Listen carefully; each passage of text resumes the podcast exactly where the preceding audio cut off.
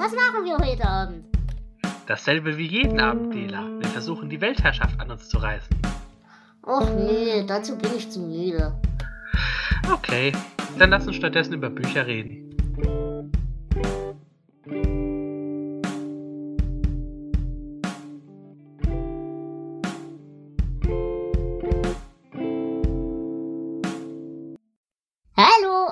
Herzlich willkommen zu einer neuen Folge Dela Sastercast.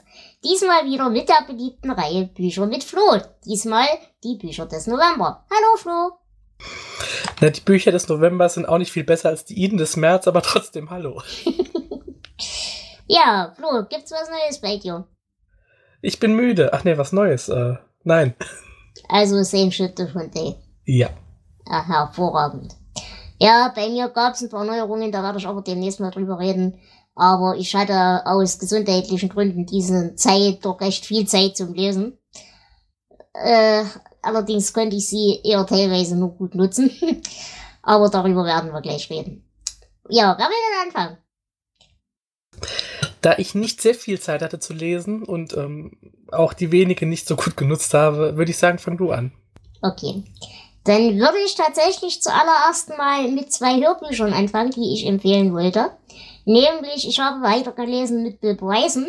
In der letzten Folge haben wir uns ja schon unterhalten über Notes from a Small Island. Und diesmal hatte ich gehört Made in America.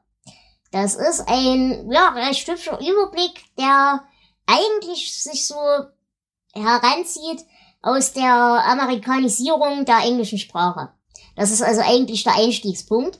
Das Ganze schweift dann aber tatsächlich ab in alle Aspekte amerikanischer und englischer Geschichte und Kultur. Und ich muss sagen, das hat mir wahnsinnig viel Spaß gemacht, obwohl das eigentlich von der Thematik äh, erstmal nicht so sonderlich vielversprechend klang. Aber es hat wirklich Spaß gemacht und ich liebe halt William Roberts als, als Sprecher. Also daran hatte ich sehr großen Spaß gehabt. Das war cool. Und wie gesagt, Bill Bryson kannst du sowieso nicht falsch machen. Von ja. Da habe ich momentan auf meinem aktuellen Stapel auch einen, aber mehr dazu im nächsten Monat. Genau. Äh, ansonsten wollte ich da euch vielleicht auch noch eine kleine Warnung mitgeben. Ich war nämlich ein bisschen doof. Äh, das Problem ist bei mir ja, ihr wisst ja, ich höre ja nur englische Hörbücher. Jetzt habe ich einen deutschen Audible-Account und einen US-Audible-Account. Ähm, was mir aufgefallen ist, als ich äh, letztes Mal gesprochen habe über Notes from a Big Country, das quasi das Gegenmodell zu Notes from a Small Island ist. Ähm, ich hatte mir das im normalen deutschen Account gekauft. Da kriegt man die England-Version, also die UK-Version. Dann habe ich im Amerika-Account nochmal geguckt und suchte da so rum und dachte, ach cool, neues Beweisenbuch, kenne ich gar nicht. Äh, nennt sich I'm a Stranger Here Myself. Ja, Anfang des Monats saß ich dann hier, hab überlegt, hab überlegt, ach, guck mal, ich hab ja noch einen Preußen hier liegen, hörst den doch mal an. Dann habe ich erst mal zehn Minuten an meinem Verstand gezweifelt, wo ich festgestellt habe, das kennst du doch alles schon, bist du bescheuert? Hab dann nochmal gegengehört und hab dann festgestellt, es ist tatsächlich dasselbe Buch. Also, äh, die sind beide englischsprachige Versionen, aber das eine halt für den US-Markt und das andere für den UK-Markt. Und mit unterschiedlichen Titeln, aber dasselbe Buch. Deshalb ihr da doppelt ausgebt, wundert euch nicht, das ist dasselbe. Ja, da muss man immer aufpassen. Das äh, ist mir auch schon aufgefallen, dass der UK-Markt da teilweise ein bisschen äh, anders. Ja gut, UK ist eh ein bisschen anders. ja. Dann Hörbücher hatte ich tatsächlich auch noch. Ähm, auch bei Audible sind jetzt auf Deutsch noch äh, zwei Hannibal Lecter Bücher erschienen. Also es gab lange Zeit gab es nur das Schweigen der Lämmer und Hannibal Rising. Und jetzt gibt's noch Roter Drache und Hannibal. Mhm. Und um, auch wenn ich die erst letztes Jahr eigentlich das letzte Mal gelesen habe, habe ich mir den dann doch jetzt geholt. Und ja, doch, sie machen echt Spaß. Also ich mag die Bücher. Das, ähm, er schreibt doch sehr unterhaltsam, Thomas Harris. Ja, Roter Drache ist bei mir schon echt lange her. Aber ich glaube mich zu erinnern, den fand ich an sich gut. Aber da hat es so zwischendrin wie so ein King Momente, wo er über 300 Seiten ins Schwafeln geriet. Ja, ja, so, äh, und jetzt erzählen wir mal die Lebensgeschichte genau. des Killers. Genau. So hilft's, ja, ja, ja. Nee, aber, aber, das kann man machen. Also Thomas Sauers ist ja nie verkehrt. Genau, also ja, verglichen mit äh, Carrie Mora, wo ich ja letzten Monat drüber geredet habe, sind die vier Bücher wirklich klasse. Mhm. Als nächstes hatte ich noch ein Audiobuch und das äh, ist ein Name, der euch Podcast-Leuten vielleicht was sagt. Ähm, ich weiß nicht, Flo, kennst du Dan Carlin? Von ja. Hardcore History. Ja. Bist du da drin? Hörst du das regelmäßig oder? Ähm, nicht regelmäßig, weil ich momentan auch nicht mehr so viel zum Podcast hören komme. Mhm. Naja, gut, ich meine, regelmäßig bei den Carlin heißt ja auch, da kommt einmal im halben Jahr eine Folge. Also von daher. Aber der, also das Konzept ist dir bekannt. Ja, ja. Und er hat äh, vor einiger Zeit, also es ist dieses Jahr erst rausgekommen, ein Buch geschrieben, das nennt sich The End is Always Near. Und ja, ich habe halt sowohl das Buch gekauft als auch die Hörbuchversion. Und die Hörbuchversion wird auch von ihm selbst gelesen. Und ich muss ganz ehrlich sagen, er hat so ein bisschen ja Zweifel geäußert auf Twitter und so weiter, ähm, dass eben diese feste Textstruktur relativ dem entgegengeht, was er im Podcast macht. Weil im Podcast kommt er halt auch ab und zu mal so ein bisschen ins Erzählen. Es ist zwar immer noch sehr strukturiert, aber es ist halt freier. Und er hatte tatsächlich ein bisschen Schiss, dass diese feste Struktur eben mit vorgelesenem Text ihm ein bisschen schwierig schwerfällt. Aber ich muss sagen, das ist mir überhaupt nicht aufgefallen. Also es macht wirklich, wirklich großen Spaß, sich das anzuhören. Es fühlt sich tatsächlich trotzdem für mich an wie eine vernünftige Podcast-Episode. Und es ist halt einfach eine Neubetrachtung von den Themen, die er eben in Hardcore History schon aufbereitet hat. Also zum Beispiel Umgang mit Kindern in allen Epochen. Oder diese ähm, Bronzezeit, ähm, ja, Bronze, das Ende der Bronzezeit und die Ursachen dafür und so weiter und so fort. Also die Themen sind bekannt, die hat er in seinem Podcast schon teilweise verwurstet. Sind auch ein paar neue Sachen dabei, aber halt vor allem viele neue Aspekte, also wo sich tatsächlich auch der Wissensstand mittlerweile geändert hat schon.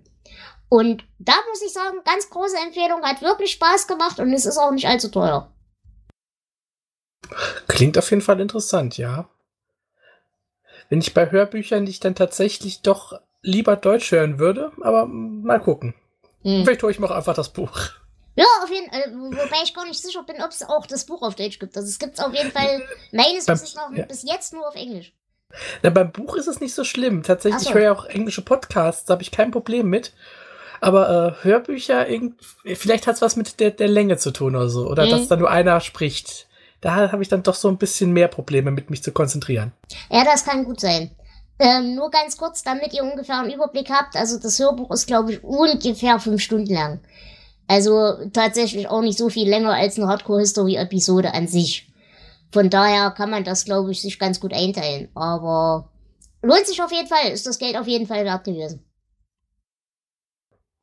Hm, ja, klingt gut. So, um, ähm, soll ich mal an meinen Stapel mhm, greifen? Mhm, natürlich. Dann äh, nehme ich mal ein Buch raus, das ich so auf der Arbeit in der Pause zwischendrin hatte. Da äh, nehme ich gerne Sachen, die ich nicht unbedingt jetzt äh, mit viel Aufmerksamkeit lesen muss. Und äh, habe mich für ähm, einen Conan-Roman entschieden. ich hatte ja mal erzählt, dass ich mir so die Reihe, also mittlerweile habe ich sie komplett hier liegen, aber noch nicht äh, komplett gelesen. Es sind mhm. noch ein paar vor mir. Ähm, das hier, den ich mir aus dem Stapel gegriffen habe, ist der 54. Roman und der, der letzte der klassischen Conan-Reihe bei Heine von äh, Roland Green, Conan der Gnadenlose. ja, und er ist halt. Klingt vielversprechend. Ein klassischer ähm, Conan-Roman. Mhm. Er trifft eine gefährliche Kriegerin und es gibt eine Magiersekte und naja, es ist halt das meistens doch ziemlich dasselbe, wenn es nicht so die Originale von Robert E. Howard sind. Aber es lässt sich so ganz nett zwischendurch lesen. Ähm, was ich ein bisschen sehr lustig finde, ist äh, im Klappentext ein neues Abenteuer des legendären Helden mit dem Wiedererkennungswert eines Tarzan, Donald Duck oder Sherlock Holmes. ich weiß nicht, ob ich Conan und Donald Duck jetzt so, wobei. Oh, doch. Conan gehört zu Marvel. Marvel gehört zu Disney. Also es hängt alles zusammen. ja. Weißt du, was das Schlimme ist? Ich habe die ja nie gelesen, ne? Also zu, zu keinem Zeitpunkt meines Lebens. Und ich glaube, ich könnte die mir nicht mehr antun, weil ich die Terry Pratchett Conan-Geschichten kenne. Ich glaube, ich könnte das nur weniger ernst nehmen, als man es eh schon kann. Weil ich immer den Terry Pratchett Conan im Kopf hätte. Ja, das könnte passieren. Wobei ich wirklich sagen muss, also die, die Originale von ähm, Robert E. Howard, ähm, die machen schon Spaß. Also die sind. Es ist nicht umsonst aus, aus dem Lovecraft-Umfeld, sage ich mal so. Mm. Aber es ist natürlich, ich bin ja auch nicht so der große Fantasy-Leser. Ähm, ja, es ist was für zwischendurch. Mhm. Okay. Dann würde ich sagen, fange ich jetzt an zu schimpfen. Wenn du nichts dagegen hast. Yay! Äh, das zweite Buch, was ich diesen Monat gelesen habe, war Spukhaus von Eni E. Zeller. Und was für ein belangloser, konfuser Dreck. Ich habe es zu Ende gelesen, ich habe mich aber fürchterlich drüber geärgert, dass ich es zu Ende gelesen habe, weil es leider völlige Zeitverschwendung war. Es war gar nicht gruselig. Alle Charaktere durch die Bank weg sind fürchterlich nervig. Stilistisch ist es für mich eine einzige Katastrophe. Ähm, die Grundidee ist die, dass wir ähm, eine Gruppe paranormaler Forscher haben. Die bekommen den Auftrag von einem, ja, sag mal, mit 40er, dass sie in seinem Haus doch bitte gucken sollen, weil da geht irgendwas komisches vor und alles ist uncool und äh, er fühlt sich und seine Familie gefährdet. Stellt sich dann letzten Endes raus, sein, also der Auftraggeber selbst ist ein Geist, der sich äh, schon selbst materialisiert hat in der echten Welt, um eben Hilfe zu holen, weil er und seine ganze Familie als Geister in diesem Haus gefangen sind, weil sie von zwei Typen umgebracht worden sind, äh, auf recht blutige Art und Weise. Und die beiden bösen Geister verhindern halt, dass sie ins Licht gehen können. Also wie gesagt, der einzige gute Kniff an der ganzen Sache ist tatsächlich, dass diese Geister sich selber tatsächlich wie echte Menschen in der echten Welt materialisieren können und auch Gegenstände materialisieren können. Aber alleine die Hauptcharaktere sind so schlimm und so nervig, dass du denen eigentlich allen die ganze Zeit nur einen in die Fresse holen willst fürchterliches Buch. Macht's nicht. Ja, Geistergeschichten sind schon eine Kunst. Wir haben schon öfter drüber gesprochen. Ähm, ja, irgendwie habe ich das Gefühl, die meisten dieser Geschichten fangen an mit, ja, wir nehmen eine Gruppe paranormaler äh, Ermittler, stecken sie in ein Haus und gucken da mal, was passiert. Das kann ja auch gut sein. Da habe ich auch grundsätzlich erstmal nichts dagegen, wenn man da altbekannte Konzepte wieder verwertet. Aber was mir auf den Sack geht, ist, wenn dann eigentlich der ganze Grusel in Anführungsstrichen. Ich meine, man kann da so viel machen. Knarzende Türen, Dinge, die sich selber ganz leicht nur bewegen, wo man an seinem eigenen Verstand zweifelt. Das ist toll. Sowas lese ich gern. Was aber uncool ist, wenn eben quasi der Typ, der dich gerade zur Hilfe geholt hat, die ganze Zeit aus völlig unbekannten Gründen dabei ist, dich selber zu, zu sabotieren. Und das, das ist alles vollkommen dumm. Ja. Ich glaube, dann mache ich nämlich auch weiter mit Schimpfen. Okay. Ich habe auch dieses, diesen Monat einige Bücher gelesen, die ähm, zum Teil nicht zu Ende gelesen, weil sie einfach nicht das waren, was ich von ihnen erhofft hatte. Und eins davon auf das ich mich eigentlich gefreut habe, war äh, ein Hund namens Jagger mhm. von Christopher Rafty. Ähm, es geht um eine, einen Riesenköter, der aber ganz friedlich ist, aber dann wird er von einem Typen, der Hundekämpfe macht, entführt. Der braucht nämlich dringend Kohle, er pumpt den Hund voll mit Drogen und Steroiden. Ja, und dann dreht der Hund natürlich durch wird zu einer blutrünstigen Bestie und äh, läuft quer durch die Stadt Amok, um zu seinem Frauchen nach Hause zu kommen. Okay. Soweit äh, die Idee? Gar, ja, gar nicht mal so schlecht. Ähm, die Umsetzung und die Charakterzeichnungen, die haben es mir aber ganz schnell wieder äh, verleitet, mhm. dieses Buch. Ähm, ich habe es, glaube ich, schon öfter mal gesagt, so ein, eine gute Horrorgeschichte da willst du nicht, dass deine Hauptfiguren sterben. Ja. Da leidest du mit denen. Und leider machen das ganz viele Filme und auch Bücher falsch. Ähm, die machen einfach nur Arschloch-Charaktere, wo du nur darauf wartest, dass die abgeschlachtet werden. Und äh, selbst das gute Frauchen hier ging mir tierisch auf den Sack und die anderen Charaktere, also ich, ich hab's nicht zu Ende geschafft. Es war so schlimm, äh, das konnte ich mhm. mir nicht antun. Auch wieder kräftige Portion Sexismus dabei, das hatten wir auch schon ein paar ja, Mal. Und das werden wir auch heute wieder haben. Oh ja, das habe ich auch noch da. Mhm. es ist nicht. Weißt du, das Ärgerliche, das Ärgerliche ist ja immer, wenn es wirklich eigentlich eine gute Idee mit viel Potenzial ist. Und die dann wegen so einer Scheiße so ins Sand gesetzt wird. Wenn das wenigstens schon von vornherein Scheißbücher werden, wo man sich denkt, oder wo man schon davon ausgeht, dass das nicht toll sein kann, dann kann man ja wenigstens positiv überrascht werden. Ja, also ich mag ja Trash. Ja, eben. Das ja. ist ja, wir sind ja eigentlich leicht glücklich zu machen. Genau. Aber wenn man dann doch so ein bisschen was erwartet von dem Buch oder überhaupt Buch, Film, was auch immer, dann äh, und dann sowas vorgesetzt bekommt, nee, das geht einfach nicht. Ja, bleiben wir bei Das geht einfach nicht. Ich habe eine Kurzgeschichtensammlung gelesen. Äh, Blood Season von unter anderem Simone Trojan. Ich weiß nicht, dir müsste der Name doch was sagen. Irgendwie hat er mir was gesagt und ich glaube, das kenne ich von dir.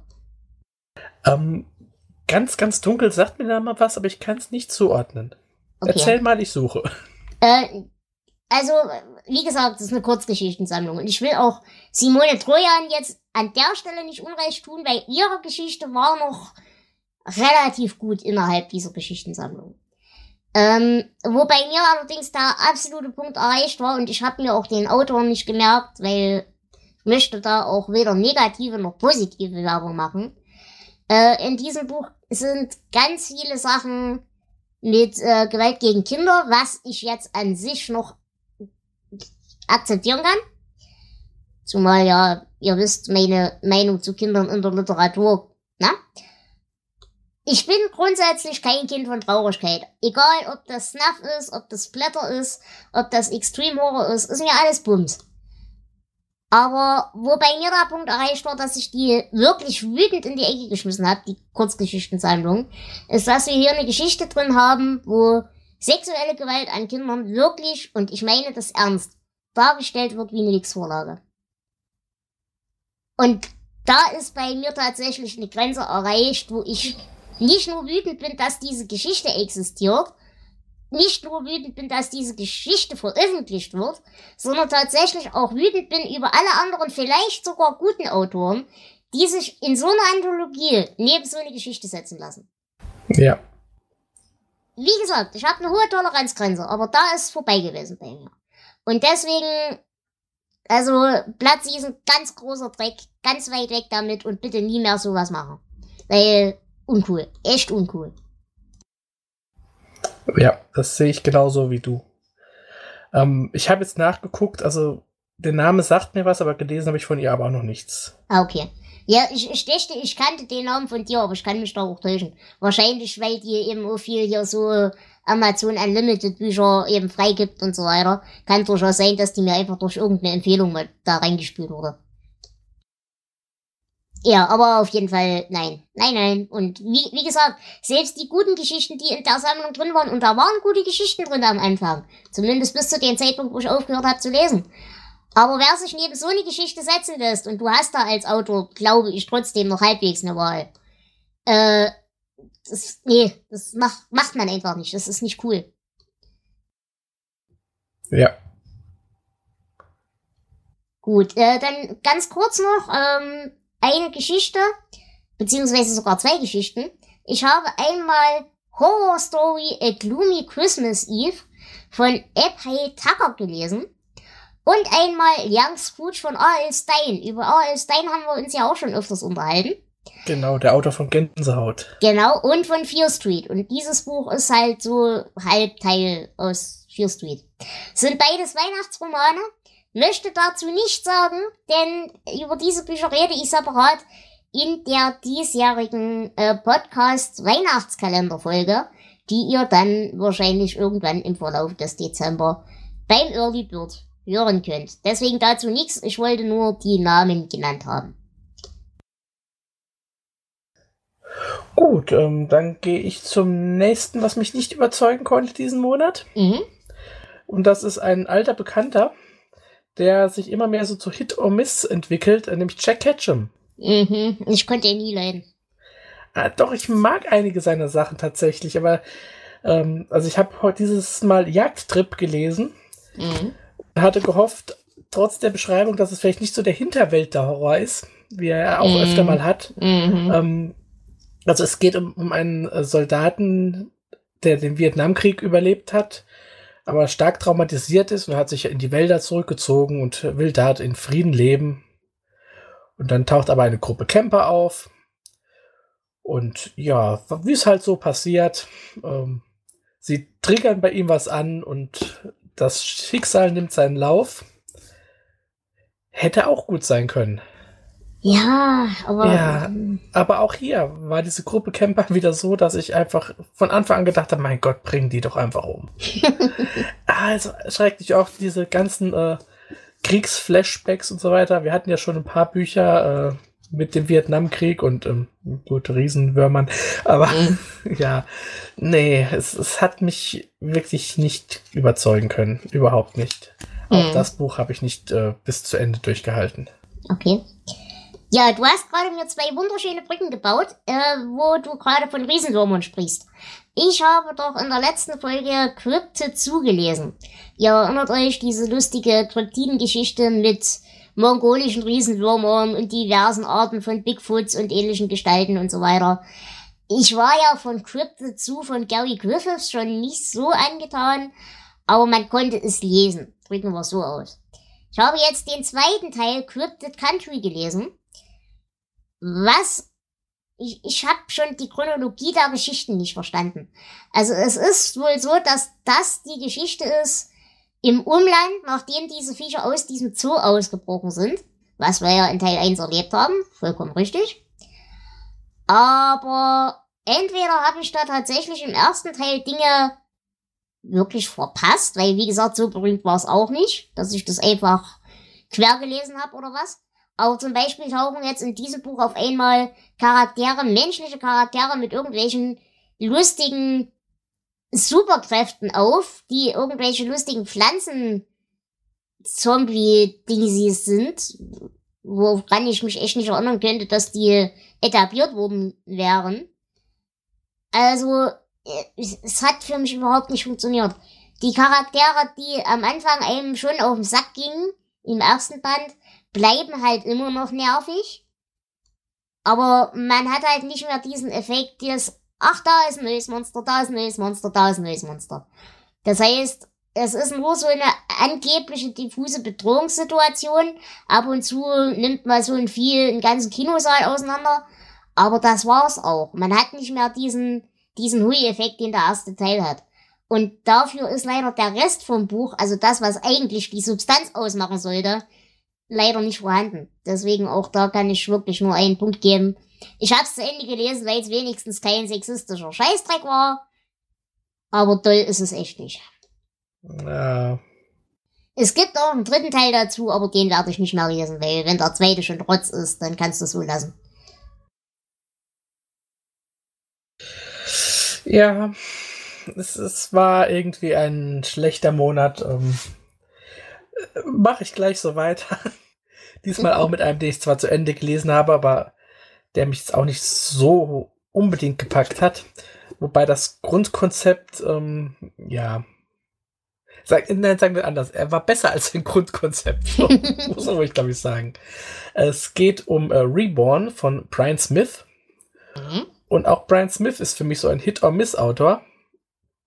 Das heißt, ich habe schon mehrere Bücher von ihm aus der Hand gelegt. Gib, gib mir mal, gib mir mal einen Namen, also ein, ein Buch, das ich kennen könnte. Oh, ähm, also da sind einige Sachen bei Festa von ihm erschienen. Ähm, mal gucken. Steht natürlich jetzt nicht dabei. Oder hat er, hat er eine Richtung, also in welche Richtung er so geht? Meinetwegen Hilly-Billy-Zeug oder Snuff äh, oder. Ähm, also er wird immer bezeichnet als Amerikas Slasher-König. Okay. Mhm. Es ist also ja, oftmals so Serienkiller, Thriller, aber auch mit Übernatürlichem. Und ähm, auch in diesem Fall, also es geht um einen Typen, der schon sein ganzes Leben von, von hartem Sex und Nekrophilie träumt. Sympathisch? Ja. Und ja, irgendwann passiert's dann halt. Er hat eine Frau umgebracht und äh, missbraucht. In der Reihenfolge. Mhm. Ähm, tja, er ist dann darauf, also das ist wenigstens so, es ist kein kompletter Psycho, auch wenn man das jetzt so denkt. Er ist schon ähm, ziemlich verzweifelt danach, weiß nicht genau, was er machen soll. Er hat auch Angst davor, dass er wieder töten wird, aber andererseits äh, hat ihm das auch so gut gefallen, dass er gerne wieder töten würde. Dann klopft es aber plötzlich an seine Tür und ähm, sein Opfer steht wieder vor ihm. Ist vollkommen, ja, körperlich makellos wieder und fühlt sich doch sehr angezogen von ihm. Ach, es klingt aber noch ein witziges Konzept. Ja, das ist auch, ähm, also dafür, dass der, der Hauptcharakter wirklich ein kompletter Psycho ist, äh, ist er gar nicht mal so unsympathisch. Aber ähm, so vom Stil her hatte ich so ein paar kleine Probleme damit. Es ist auch nicht so die sexistische Kackscheiße, wobei es natürlich auch hier wieder Szenen ja, gibt, ja. Aber das hat halt mit der Thematik zu tun. Ähm, ich fand das Ende ziemlich cool. Ich werde jetzt natürlich nicht spoilern. Mhm. Aber ich nehme mal an, es geht in die Richtung, in die ich denke. Äh, ich glaube nicht. Nein? Okay. Nein. Ähm, im, Im Nachwort beschreibt er auch, ähm, dass er mit mit der Figur und mit Konzepten, die er hier eingeführt hat, ähm, noch einiges vorhat und dass er, wenn alles klappt, wie er sich das vorstellt, ähm, da eine Mythologie aufbauen will cool. aufgrund dieser Geschichte. Und das könnte tatsächlich ganz interessant sein. Wobei er auch schreibt, also die Bücher müssen noch geschrieben werden und wahrscheinlich kommen auch noch andere dazwischen, aber ähm, ja, könnte nett sein. Jetzt habe ich auch hier die Liste, was von ihm erschienen ist auf Deutsch. Ähm, ja, ich glaube, das sind keine Sachen, die man großartig kennt. Ähm, schöne Titel dabei wie Rock'n'Roll Zombies aus der Besserungsanstalt. Den fand ich ganz lustig. Mhm. Ansonsten haben sie so generische Titel wie Verkommen, Seelenfresser oder Todesgeil. Ja, aber es stimmt, die habe ich zumindest schon mal irgendwo gelesen. Mhm. Also nicht die Bücher, aber den, den Titel. Ja, es ist auch, um, ähm, also die Covergestaltung ist immer auch sehr einheitlich mit einem, dem großen Schriftzug seines Namens und dann klein und drunter den, mhm. den Titel des Buchs. Also man erkennt schon das, was da zusammengehört. Wie gesagt, um, ähm, kann man lesen. Manche Sachen sind wie diese Rock'n'Roll Zombies, die fand ich zum Beispiel ziemlich lustig. äh, manche Sachen sind echt cool. Ähm, andere Bücher, ich glaube, ich hatte vor einiger Zeit die Freak Show, mhm. also nicht den Podcast. Äh, die hat mich jetzt nicht wirklich überzeugt, also den habe ich auch wieder weggelegt. Ähm, es kann auch damit zusammenhängen, dass ich so Zirkusgeschichten einfach hasse. Ja. ja. Ansonsten war das eins der besseren, nicht ganz tollen Bücher. Aber okay. war okay schon. Ich würde sagen, ich steigere mich auch langsam. Wir kommen jetzt langsam in die Region, wo ich zwei von fünf Punkten geben würde. Ich habe nämlich äh, bis vor kurzem äh, Perioden mal angefangen. Ich habe mich dem ersten Silberband gewidmet. Und ich bin ein bisschen hin und her gerissen. Sehr. Ähm, das hat natürlich verschiedene Autoren. Wie gesagt, wer Perry Roden nicht kennt, das ist ja so eine ewige lange Heftserie aus ich glaube sogar an, äh, Anfang der 50er ging es los. In, in Oder Anfang 60ern, der 60er. Ja. Aber auf jeden Fall ewig alt und äh, läuft bis heute. Ähm, an dieser Stelle schöne Grüße an die Jungs von der dritten Macht. Äh, ihr habt mir sehr geholfen mit eurer Einschätzung, wo man denn am besten einsteigt. Vorne. Sehr guter Podcast, äh, bitte anhören. Äh, ja, jedenfalls Perioden. Schwierig. Ähm, es hat ein paar hübsche Momente, dieser erste Silberband. Das sind, glaube ich, die ersten sechs Hefte. Ja, ich weiß, es werden jetzt wieder alle sagen, ja, aber es ist ein Kind seiner Zeit, man muss dem seine Schwächen nachsehen. Nein, das ist Bullshit. Weil in der Zeit, und gerade in der Zeit, war zum Beispiel Arthur C. Clarke schon. Und Arthur C. Clarke hat auch schon ein viel vernünftigeres Welt- und Menschenbild propagiert. Auch die Russen haben in der Zeit ein viel vernünftigeres Welt- und Menschenbild propagiert. Das heißt, die Zeit alleine ist keine Ausrede für mich. Das gilt einfach nicht. Das ist Bullshit. Das Einzige, was ich akzeptiere, Natürlich, es ist ein verdammtes Groschenheft. Von einem Groschenheft darf man keine hohe Literatur erwarten. Aber trotzdem gab es hier so Dinge, die mich wahnsinnig aufgeregt haben. Ich meine, es geht damit los, er ist voll der Macker und so weiter und so fort, hat einen, als Teamkameraden einen werdenden Papa, labert den die ganze Zeit voll, ja, wenn wir jetzt aufhören, ist es Fahnenflucht und so weiter. Drei Seiten später, ja, ich bin jetzt kein Angehöriger des Militärs mehr, weil es gibt ja jetzt nur noch Menschen. Okay, stabile Argumentation. Das geht weiter mit dem Frauenbild. Sie finden eine Alienrasse, da ist eine Frau dabei. Was macht sie? Sie ist natürlich eine Zicke. Gut, kann man akzeptieren. Das Problem ist, sie wird nur deshalb negativ dargestellt, weil sie ihm sich nicht sofort zu Füßen wirft. Und oh, du bist ja so intelligent und so toll. Deswegen muss die eine psychologische Störung haben. Selbstverständlich, sobald sie die ersten Zeichen einer diplomatischen Herangehensweise zeigt, verliebt der Affe sich in die. Ah! Und ja, ich weiß, 60er Jahre, alles schön und gut, aber wenn man damit vergleicht, außer sie Clark zum Beispiel aus derselben Zeit, da waren die Frauen Kapitäne und das war überhaupt kein Thema. Hier ist die Frau auch Kapitänin, aber mit der Begründung, dass alle Männer in dieser Alienrasse degeneriert sind. Also wir haben einfach keinen besseren als eine Frau finden können. Mehr. Streich bitte in dieser Alienrasse und lass es einfach bei alle Männer degeneriert, dann passt das auch auf heute. Aber äh, äh, schlimm, ganz schlimm. Ja, ähm, also ich habe über viele, viele Jahre, viele, viele hunderte der Romanhefte gelesen. ähm, Tatsache auch heute ab und zu nochmal, aber ich bin nicht mehr wirklich drin. Ähm, bei grundsätzlich bei Romanheften, also ich habe auch sonst immer einiges gelesen. Ähm, ich würde dir trotzdem empfehlen, noch so ein, zwei Silberbände dran zu bleiben. Ich werde auf jeden Fall dranbleiben. Es genau. wird wieder eine Weile dauern, bis ich mich wieder ja. reintraue, aber ich will dem Ganzen eine Chance geben, weil es hat tatsächlich schöne Momente. Also zum Beispiel kommt dann auch irgendwann ins Spiel, dass es so Mutanten gibt, die eben aufgrund der ersten Atomtests und der ersten Atombomben entstanden sind, die dann irgendwelche lustigen Begabungen haben und so weiter. Das hat schon alles ein paar hübsche Momente, aber es ist halt wirklich anstrengend. Ja. Und ich gebe dir auch recht mit dem, äh, es ist halt ein Produkt seiner Zeit. Ja, es ist, es ist ein Groschenroman ähm, dass die das für diese Bücher ähm, bisschen aufgepolstert haben und bisschen zurechtgestrichen und geschrieben. Schön und gut. Ähm, trotzdem, man merkt den Ursprung noch. Ich würde aber trotzdem sagen, wenn man gerade an sowas dann doch Spaß hat und es kommt auch um, ähm, so ein bisschen, ja. Also ich, ich glaube, die Geschichte entwickelt sich, dass sie dir gefallen könnte. Mhm. Also, ja. Okay. Machst du weiter oder hast du keine mehr? Ich habe ein Buch, das du auch schon gelesen hast. Da haben wir nämlich vor kurzem schon äh, miteinander geschrieben. Ähm, mhm.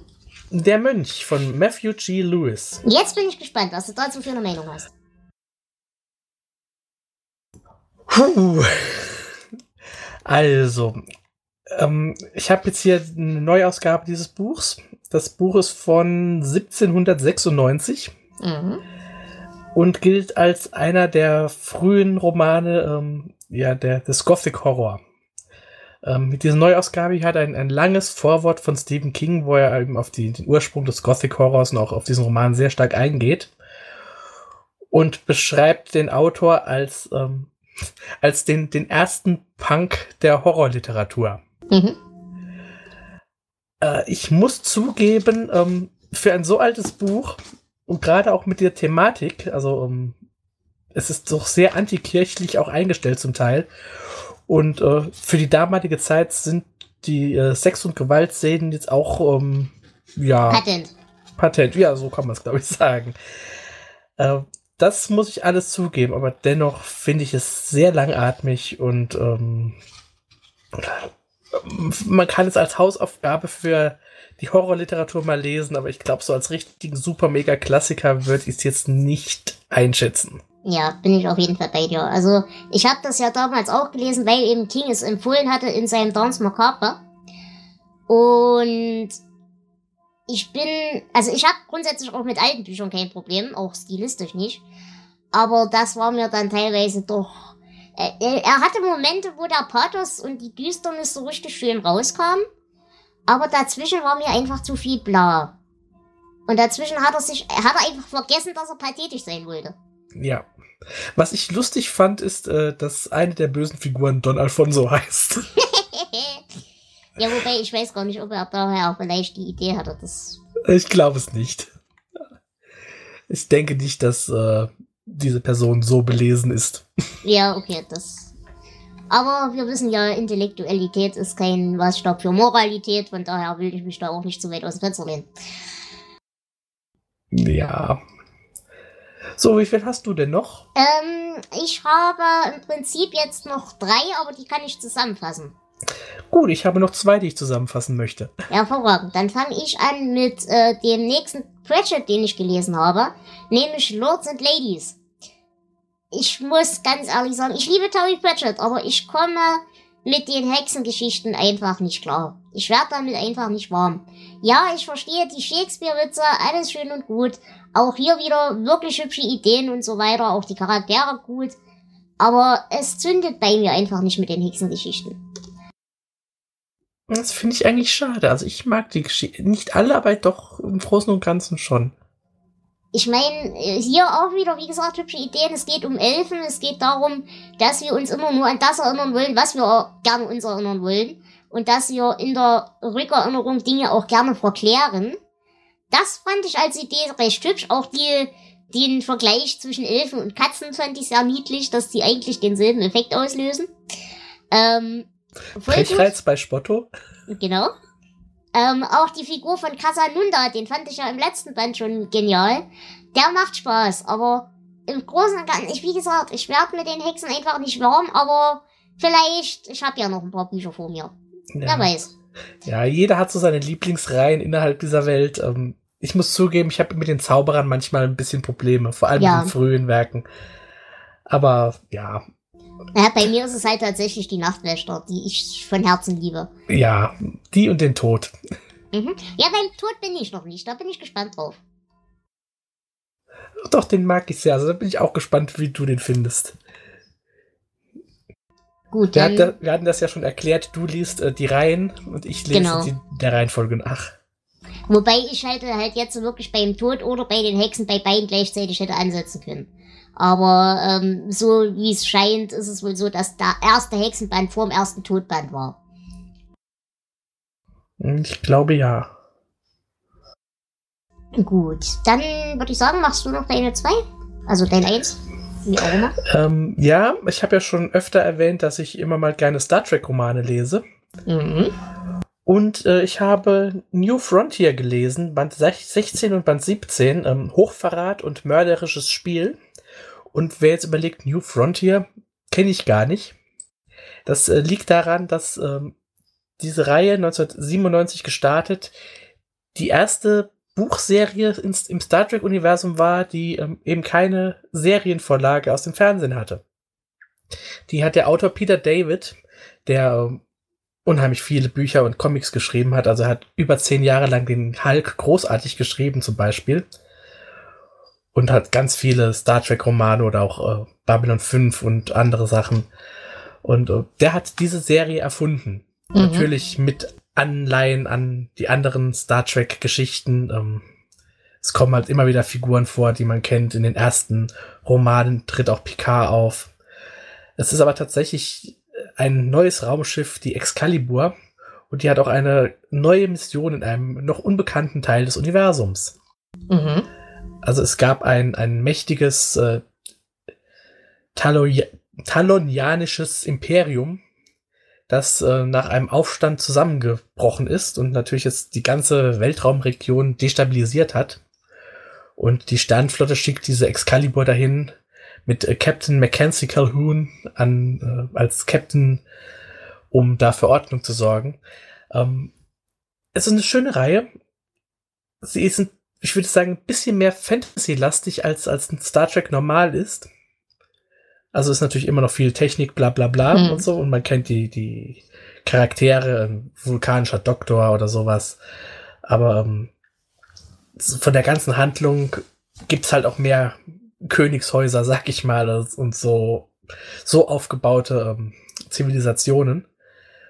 Und diese zwei Bände sind jetzt, ja, die letzten offiziellen der Reihe.